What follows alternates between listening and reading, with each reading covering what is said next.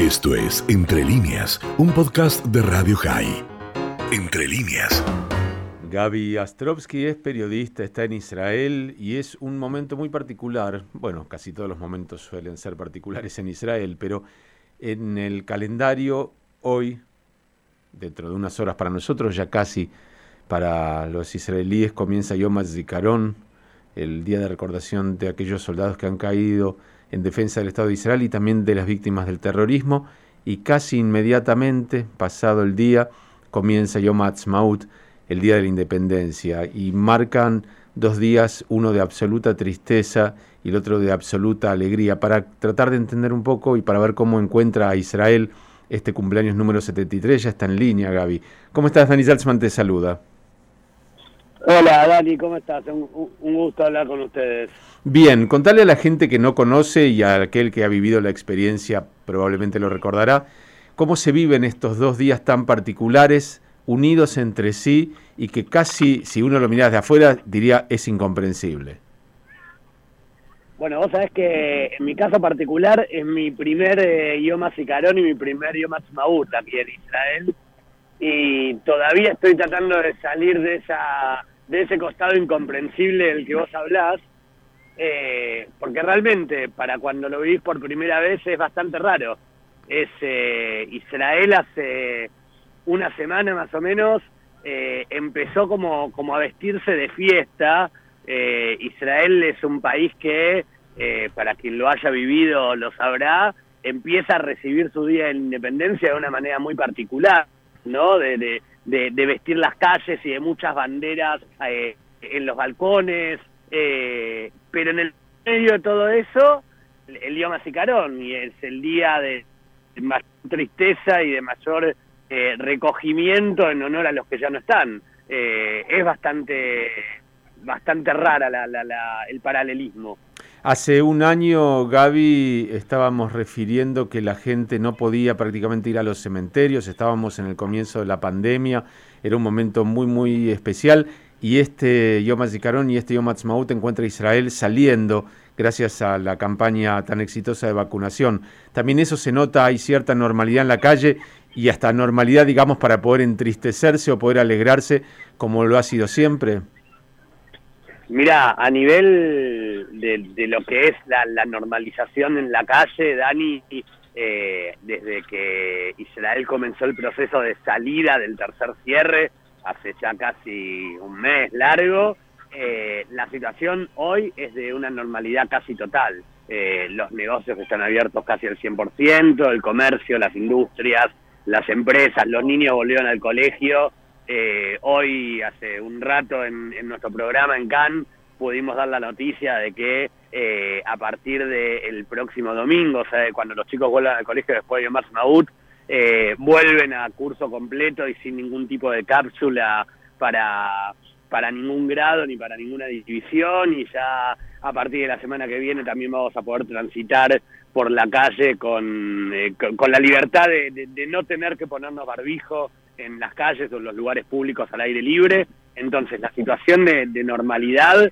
es una situación, no te diría como si no hubiese existido el coronavirus, porque claramente que existió y dejó estragos, pero, pero sí, la gente está viviendo como, como volviendo a, a poder hacer las cosas que, que, uno quería. Y con respecto a lo que pasa por Ioma Sicarón, sí, claramente es una diferencia notable de lo que pasó el año pasado. Eh, por caso este año hasta hoy, hasta la tarde de hoy, eh, la gente pudo, la gente que no está de duelo pudo visitar cementerios y eh, en el día de mañana, durante Yom Sicarón, solo van a poder entrar a los cementerios las familias que todavía están en duelo, en periodo de, duelo, eh, y los actos se están, se están realizando y se van a realizar durante la tarde de mañana también, con una normalidad, siguiendo los protocolos de eh, todavía de los cuidados por la pandemia y con lo que acá se denominó la, el TAB Yarog o el TAB Sagol, la etiqueta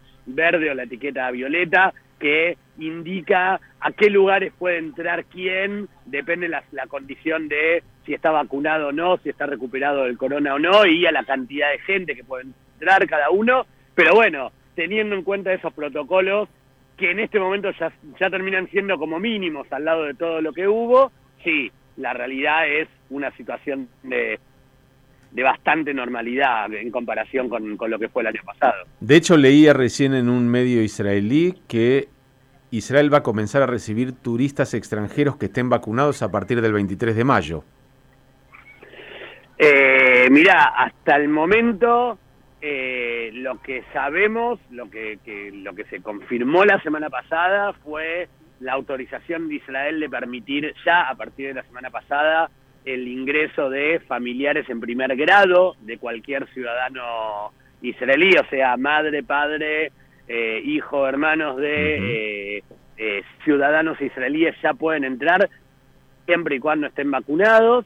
Y eh, respecto del turismo en general, es cierto que se está hablando, no está confirmado todavía que sea a partir del 23 de mayo, pero sí se está hablando un poco porque se, como diríamos en, en, criollo se cae de Maduro y otro porque también hay como cierta presión, sobre todo del lado turístico, de, eh, de, de, decir, bueno, si ya estamos en una normalidad cuasi total, eh, en realidad el, el rubro que, que por ahora termina sufriendo un poco más todas las consecuencias, todavía es el turismo, porque hoy Israel tiene un, un consumo de turismo interno, pero todos sabemos que Israel no vive del turismo interno, sino eh, sobre todo del externo.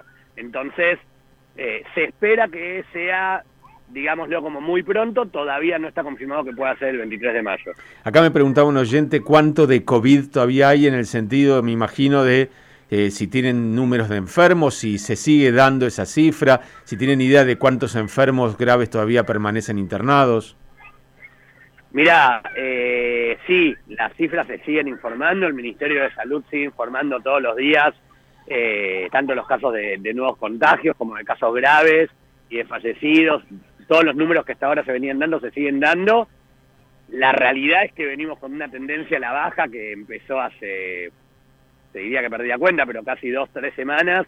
En el caso de hoy, eh, ayer Israel tuvo 200 y pico, menos de 250 casos de contagios nuevos sobre 60.000 pruebas que se realizaron. O sea, venimos con una tasa de, de, de porcentaje de aproximadamente el 0,4% de, de casos positivos de COVID por sobre todo el total de pruebas realizadas.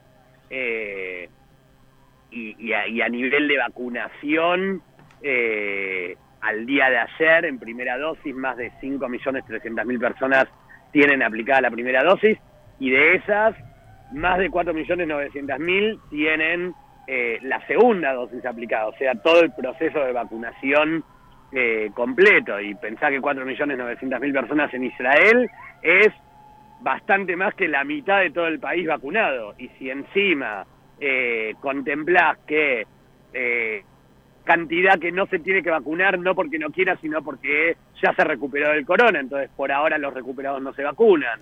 Y si contemplás que todavía los chicos de entre menores de 15 años todavía no se vacunan, y el porcentaje es bastante alto, digo, el, el ayer o antes de ayer, no recuerdo bien, ya en el Ministerio de, de Salud empezaban a hablar de la cercanía de la inmunidad de rebaño.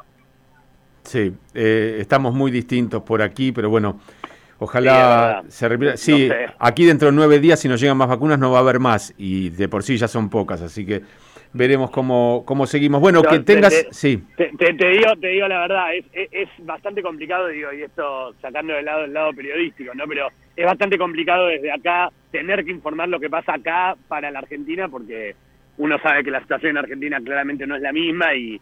Y, y, y en tanto argentino uno también tiene familiares y amigos que, que saben que no le están pasando del todo bien. Eh, pero bueno, nada, es la realidad que, que, que, hoy toca vivir acá en Israel. Pero ¿sabes por qué es importante, Gaby, que lo digamos? Porque también hay que mostrarle a aquellos que por ahí dudan que la verdadera salida y la única son las vacunas. Y entonces, eh, si la experiencia de Israel es, es, exitosa, la gente se dará cuenta que en tanto vayamos por las vacunas, eh, de a poco iremos saliendo. Sin dejar yo de... Que, yo, yo creo Sí, te escucho. Tienes razón con lo que decís.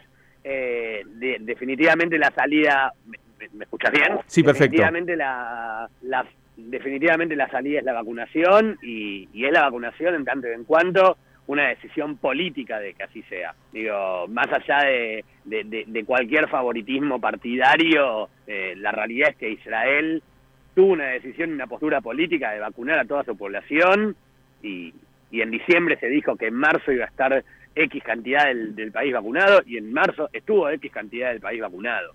Digo, no hay, acá no hay segundas lecturas, ni segundas vueltas, ni, ni es así. O sea, si la decisión política está, las vacunas tienen que estar y la gente tiene que estar vacunada y definitivamente la salida del corona hoy es vacunándose. Bien, Gaby, nos vamos a seguir encontrando en el tiempo, por supuesto. Dentro de 15 minutos tendremos aquí el informe de hoy de Cannes, así que seguiremos informándonos de lo que sucede en Israel.